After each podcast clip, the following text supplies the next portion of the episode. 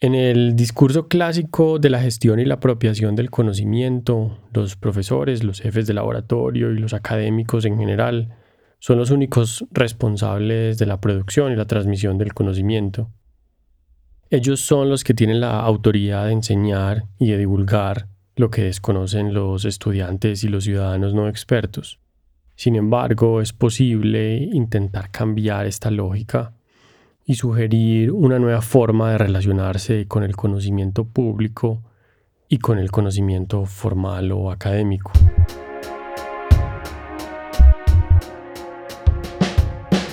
Con el objetivo de hallar mi propia receta para hacer esto, me fui a estudiar con Rupert Cox en la Universidad de Manchester, por allá en el 2011.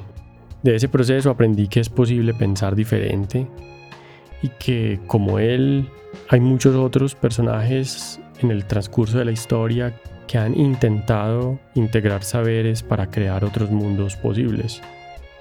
Mi propia receta, mi propia forma de hacer la panela la estoy acá revelando capítulo a capítulo en esta serie sonora y ella se basa en una premisa.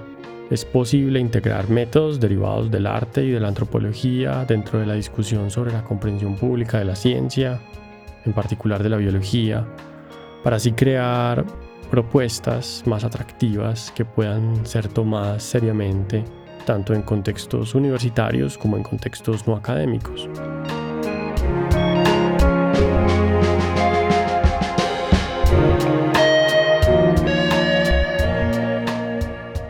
Durante este y el siguiente capítulo voy a intentar desmenuzar algunas metodologías que usé para aplicar la premisa antes descrita dentro del desarrollo de la expedición Vivo en el municipio de Anorí, en el nordeste del departamento de Antioquia.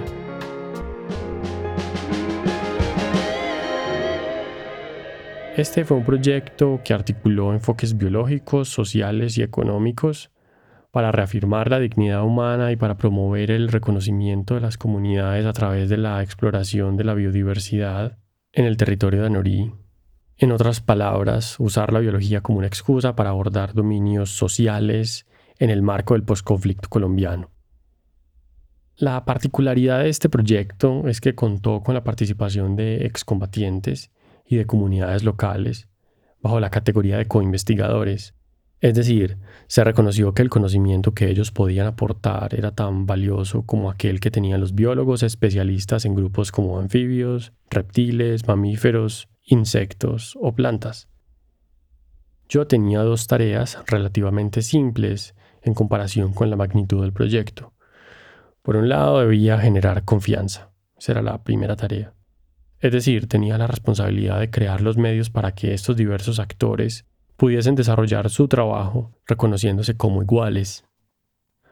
Técnicamente lo que hice fue diseñar actividades que sirvieron como excusas de alguna forma para que los participantes hablaran libremente y se conocieran. Por otro lado, la segunda tarea consistía en traducir el conocimiento científico y cultural en estrategias de comunicación de los principales resultados del proyecto, así como en mecanismos de participación que pudiesen ser usados por las comunidades locales. Esta estrategia se basó en diseñar, junto con las comunidades, una serie de juegos de mesa que incorporaban los principales hallazgos de los trabajos biológicos y en producir una serie de copas aguardienteras y de vasos para los niños en los cuales se insertaron las fotografías de los principales especímenes hallados dentro de la expedición. Para mí lo interesante es que las imágenes solo se hacían visibles cuando se ponía un líquido dentro de los recipientes.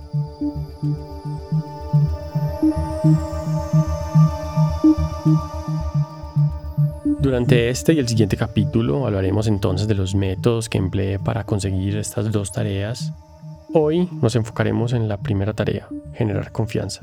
En el siguiente capítulo hablaré de cómo traduje el conocimiento científico y cultural en estrategias de comunicación y de participación de las comunidades involucradas en todo este proyecto.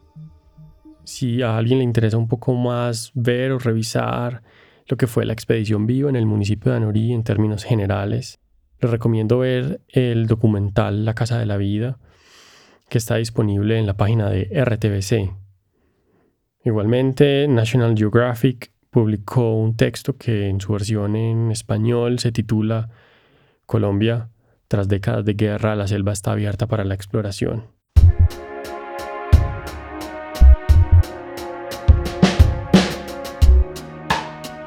La expedición Vivo en el municipio de Anorí estuvo coordinada por la Universidad EAFIT bajo la dirección del profesor Juan Fernando Díaz Nieto. Todo el proyecto fue financiado por la alianza entre EPM y el Programa de las Naciones Unidas para el Desarrollo, PNUD, con el apoyo del programa Colombia Bio de Colciencias, hoy Ministerio de Ciencia, Tecnología e Innovación.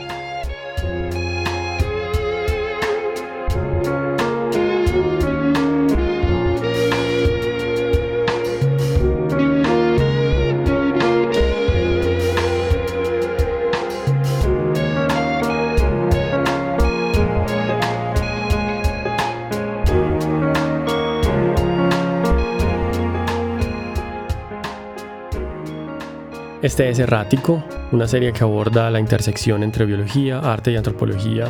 Sin embargo, la proporción en la que estas áreas se mezclan es completamente variable y depende del proyecto del que estemos hablando. Mi nombre es Alejandro Valencia Tobón.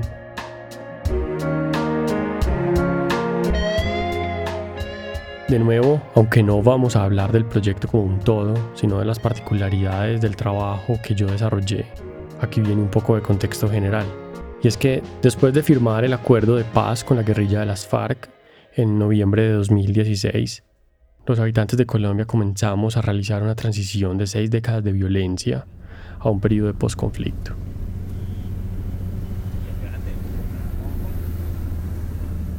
Para lograr cumplir con la primera tarea que me fue asignada, yo coordiné tres actividades en el municipio de Anorí.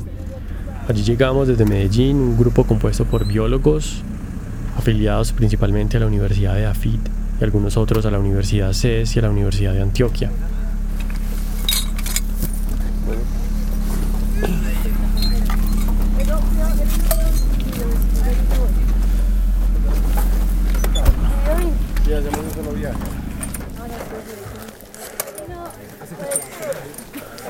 Pablo, Pablo.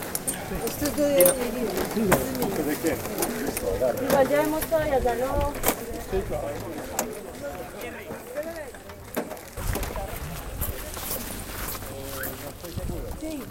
A empezar a dividir estas narraciones en fragmentos. El primero de ellos se denomina confianza. 1. Luego de llegar a Anorí, de organizarnos, tuvimos una reunión inicial donde todos, con esto me refiero a las comunidades, los excombatientes, los biólogos nos presentamos. Entonces dentro de ese equipo que venía de las universidades antes descritas de Medellín estaba el coordinador de la expedición, mastozoólogo, es decir, el que trabaja con mamíferos. Su nombre es Juan Fernando Díaz Nieto. El ornitólogo Paulo Pulgarín, él es el que trabaja con pájaros. El botánico Dino Tuberquia y su colaboradora Lina Bolívar, ellos trabajan con plantas.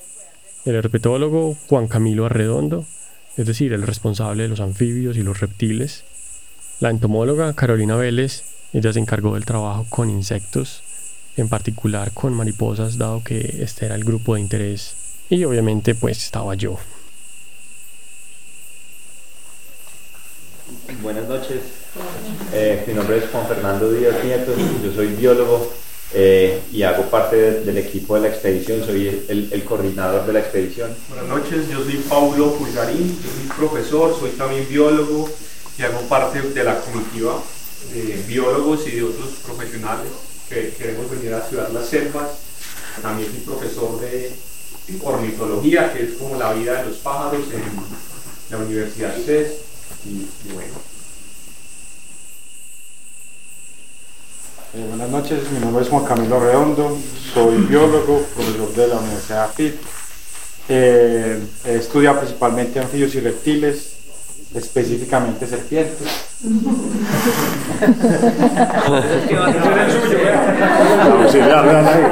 es su grupo. ¿Qué tal? Buenas noches, mi nombre es Alejandro Valencia Tobón. Yo soy el responsable de esto que vamos a hacer ahorita, hoy, mañana y pasado mañana, que son los talleres para compartir Buenas noches, yo soy María Carolina Vélez, eh, yo vengo pues también con el equipo de la, de la expedición. Para trabajar con mariposas? Eh, mi nombre es Dino Tuberquia, yo soy biólogo, hago parte también pues del, del equipo que va a estar en la expedición.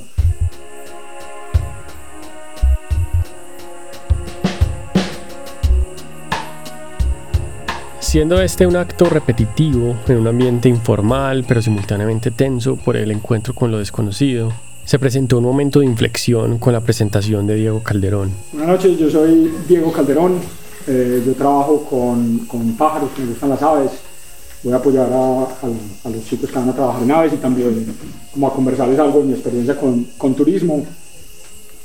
Pero ustedes no, no saben la emoción que yo tengo de estar acá. Yo, tengo, yo siento un privilegio impresionante de venir a aprender de ustedes, del monte, de lo que están viviendo en este momento. Yo estuve secuestrado por el 41 de las FARC hace muchos años y hoy siento un privilegio absoluto de venir a lo bien a trabajar y aprender de ustedes y a enseñarles lo poquito que yo tengo. Tengo el corazón aquí en la cancha, me encanta estar acá, me encanta estar aquí, me parece una de las cosas más bonitas que me, que me puede estar pasando en ese momento en la vida, con todo el corazón. Mil gracias por, por recibirnos y, y, a lo bien dejarnos venir a, a aprender y a, y a, enseñarles un poquito de lo que sepamos del monte y de los animales y las plantas. Luego de esas palabras el ambiente se modificó. De alguna manera lo que antes parecía una conversación entre un grupo de personas diferentes comenzó a ser un diálogo entre iguales. Y el mensaje era que todos podíamos hacer parte de un proyecto que generase conocimiento en lugar de violencia. De hecho, aquí hay un extracto de una conversación que tuve con Carolina Vélez, donde intentábamos pensar en retrospectiva todo este proceso. Con Carolina estaba sentada en una cafetería, por lo que hay ruido de fondo. Yo, yo, yo recuerdo las cosas inclusive como en una cronología. Primer momento, nos presentamos con ellos. Ya está por la noche, ¿sí o no? Llegamos tardecito ese día. Yo veo unos rostros de unas personas que parecen amables, pero es de ese rostro que te dice, te estoy evaluando. Eh, no me convences tan fácil, ¿cierto? Bueno, creo que en ese momento tal vez fue importante que todos manifestáramos un, una, una muy buena disposición a hacer ese trabajo y a quererlo compartir con ellos. La verdad, Alejo, yo no sé hasta qué punto, es decir, me lo pregunto aún, yo no sé hasta qué, hasta qué punto la intervención de Diego genera el punto dramático de esta historia, ¿sí me entiendes? Porque de repente yo estoy al lado de Diego justamente. Yo veo, o sea, yo percibo, no es que, no es que en realidad se, se viera un cambio radical del rostro en ellos, pero es como ese clic de hada madrina, ¿sí? Que tal vez hace que ellos bajen un poco la guardia. No sé hasta qué punto, tal vez en ese momento ellos empiecen a sentir, aquí también estamos reparando.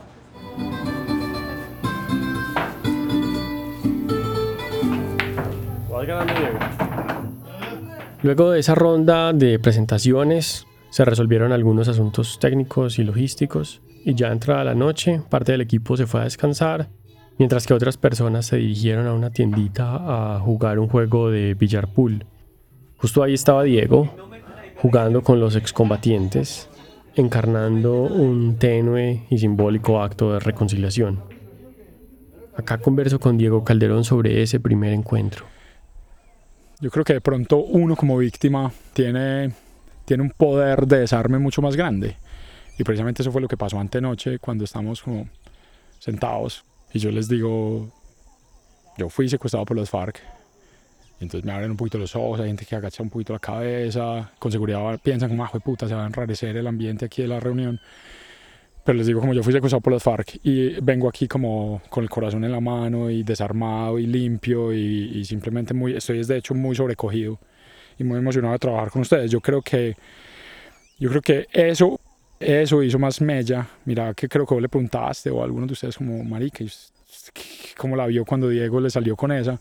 Y el hombre dijo como no, eso, eso creó ahí antes una cohesión, un- un- una confianza campeona, pues como, este man, este man no nos odia, pues. Yo creo que eso internamente tal vez lo hace pensar más como, puta, o sea, cagada con, con mucha gente que cogimos y, y que hoy en día es capaz como de venir a, a colaborarnos o a co-crecer, co-crear, en este caso co-investigar las aves, pues yo no siento, yo no sé, tal vez yo soy una víctima muy sui generis.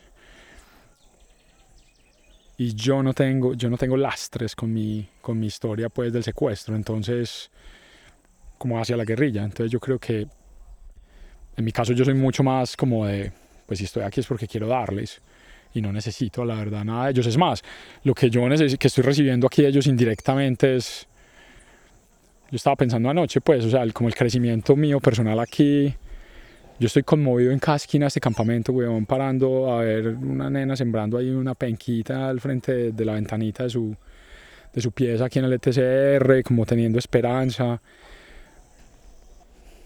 Habrá gente que necesita que le pidan perdón, que le pidan excusas, familia sobre todo. Yo no sé, en mi caso con seguridad, y siempre lo hemos hablado, mi familia sufrió, digamos, más el secuestro que lo que sufrí yo. Yo sabía que yo estaba aliviado, que estaba comiendo. Entonces, la familia era la que estaba sufriendo como sin saber la incertidumbre de estará vivo, muerto, come, enfermo, etc. Tal vez, claro, las familias, las familias puedan necesitar más, más, más esa pela que, que se debería dar el, el, victimario, pues.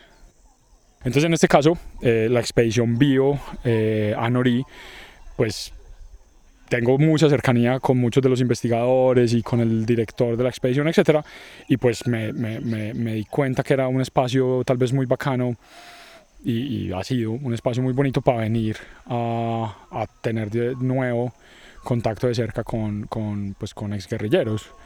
No, estamos en 2018, o sea, hace 15 años fue la última vez que estuve como en contacto directo con guerrilla eh, cuando estuve secuestrado en la serranía del Perijá, por el Frente 41 de las FARC, tres meses, haciendo investigación de campo, precisamente como la presalida, como en este momento, para una expedición. Y que fuimos a hacer la salida de campo, se nos enredaron, se nos enredó pues la situación con las FARC en ese momento y pues no hubo nunca salida de campo y digamos salí haciendo yo una salida de campo de tres meses.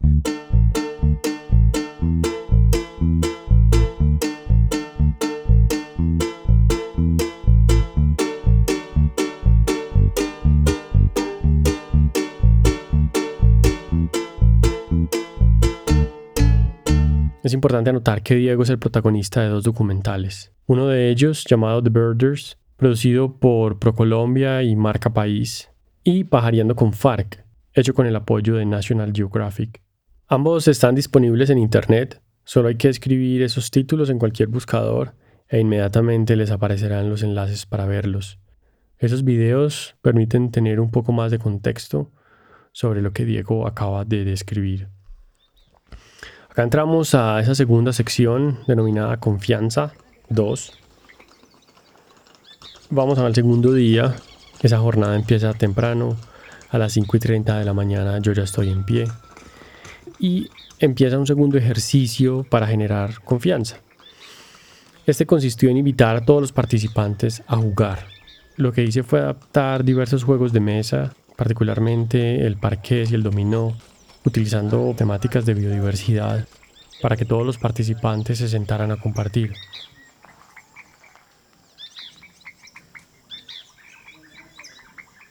En el caso, por ejemplo, del parqués, el propósito no era llegar más rápido al cielo, sino presentar una excusa para generar confianza, para reír un rato y para compartir en torno a un juego que a todos nos es cotidiano.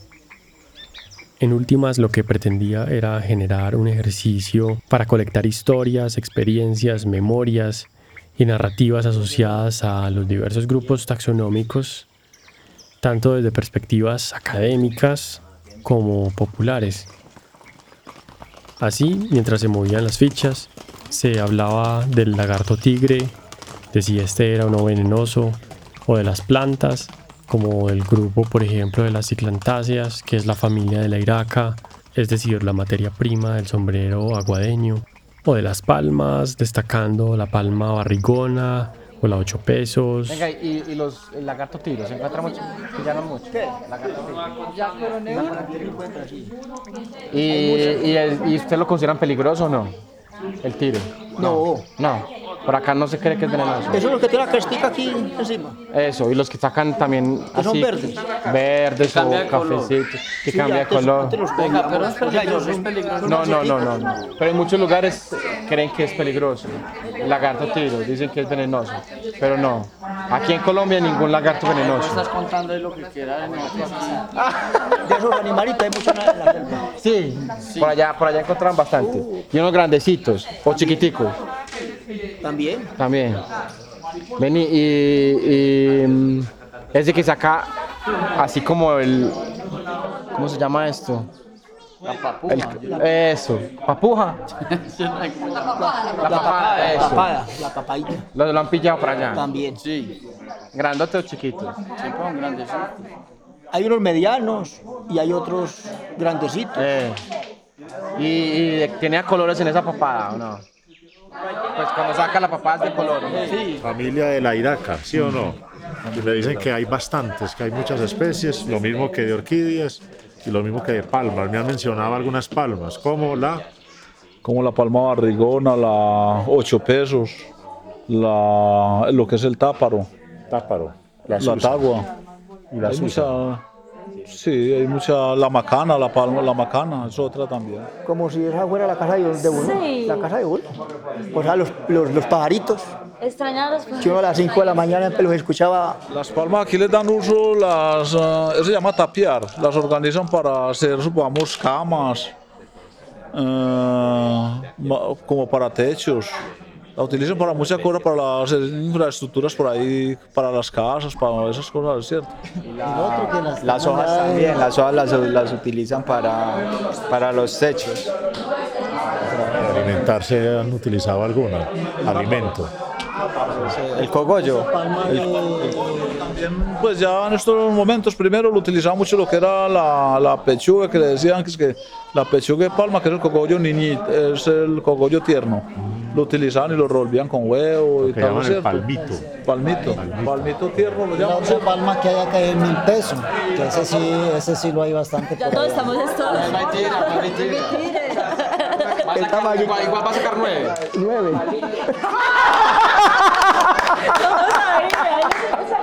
Sí, él es el nueve. Ya ni un nueve. Puro nueve. Barranqueros lo han visto por aquí en la carretera, que hace huecos, nidifica dentro de cavidades así en estos barrancos. Y águilas también han visto. Y sí, paujil no hay para abajo aparentemente. El paujil del pico azul, Crash Alberti no está. Con el uno. Tome para que llegue caro, Aquí. Ay, ay, ay. Caro, ese no te perdona, ¿sí o qué? A ver, bastante de estos. que lo que llaman que es que la orquídea diablo. que Es como, parece como que tuvieron como un tenedorcito, algo así en la flor, así es lo más de bonita, es hermosa. Demasiado muchas Esa la hay mucho en tierra fría. Sí. Como para este lado acá hay mucho. ¿Quién sigo yo? ¿Quién sigue? No, no, de otra, no, de ese color no. Así, verdes. La verde. y yo he escuchado chillando y me asomo y una culebra con ella agarrada. También un día un, un conejo, de los que llaman ñeques. Una po. a los Ah, un rollo. y yo escuchaba piu, piu. Y cuando fui lo tenía agarrado, yo no tenía carne. Ahí mismo la cogí el orgañote y la quité y me la comí yo.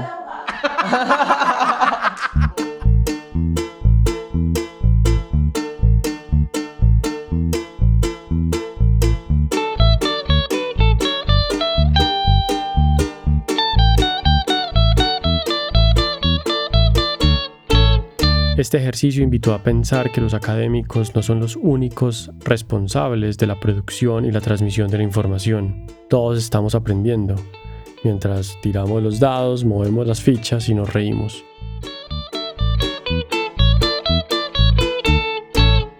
Antes de que este evento se diera, había un ambiente un poco incrédulo por parte del resto del equipo cuando yo les presentaba la metodología que quería proponer para el desarrollo de estas actividades.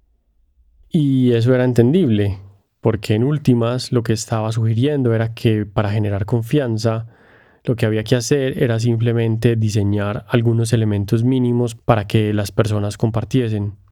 Y más aún si consideramos que le estaba sugiriendo a personas formadas en ciencias básicas y exactas que invirtiesen un tiempo en jugar parqués en lugar de hacer lo que ellos querían hacer, que era ciencia. Entonces, sobre todo eso también hablé con Carolina Vélez, la entomóloga. Ella está acá contándome sus opiniones mientras nos tomamos un café y nos comemos algún dulce en una cafetería de Medellín. Ve Alejo, yo te voy a confesar una cosa. Cuando vos dijiste lo del juego, yo dudé mucho. Pero porque yo pensé que para jugar había que tener confianza. O sea, usted no se anima a jugar con alguien que apenas conoce.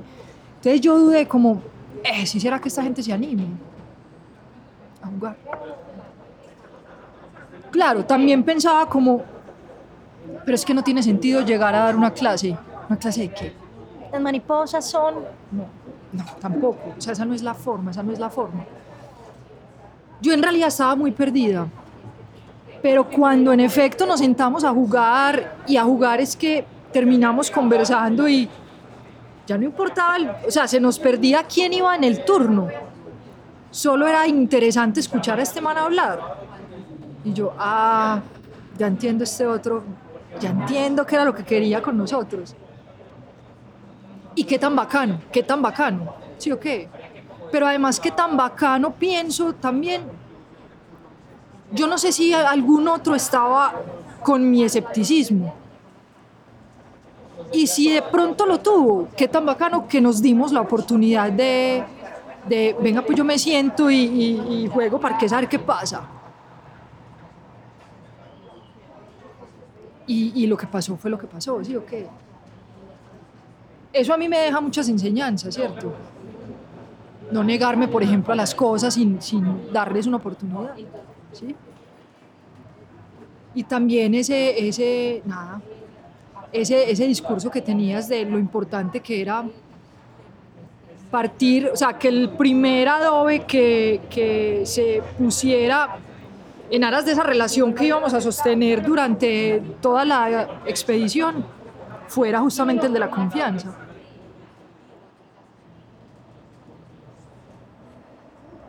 Sí.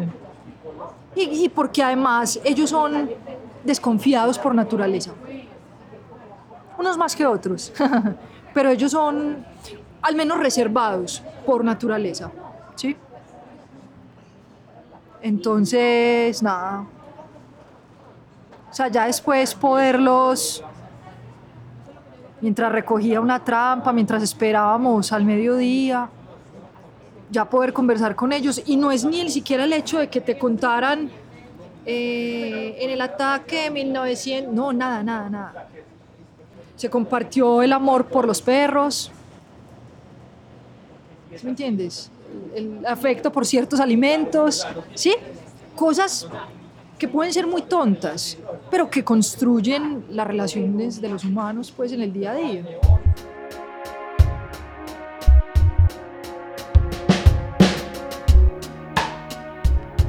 Finalmente, debo anotar que la realización de este capítulo fue posible, en parte, gracias al apoyo del Ministerio de Ciencia, Tecnología e Innovación, entidad que me financió una estancia postdoctoral. Y además recibí apoyo económico para la edición y el análisis de todo el material que aquí he presentado a través de la residencia de artistas Sahari, con el apoyo de la institución finlandesa Kone Foundation. Durante esta residencia también escribí un artículo académico, el cual fue publicado por la revista Leonardo en el MIT Press, explorando el concepto etnográfico y estético que apliqué en este proyecto. Pueden buscar el texto bajo el título en inglés Art, Science and Anthropology Co-Creating Knowledge and Building Peace in Colombia. Recuerden, en el siguiente capítulo contaré un poco más sobre los métodos que usé para traducir el conocimiento científico y cultural en estrategias de comunicación y de participación de las comunidades involucradas en este proyecto.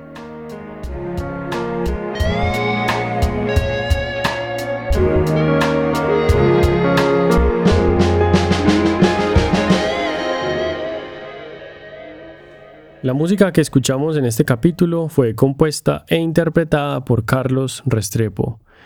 Yo estuve encargado de la producción, grabación y edición.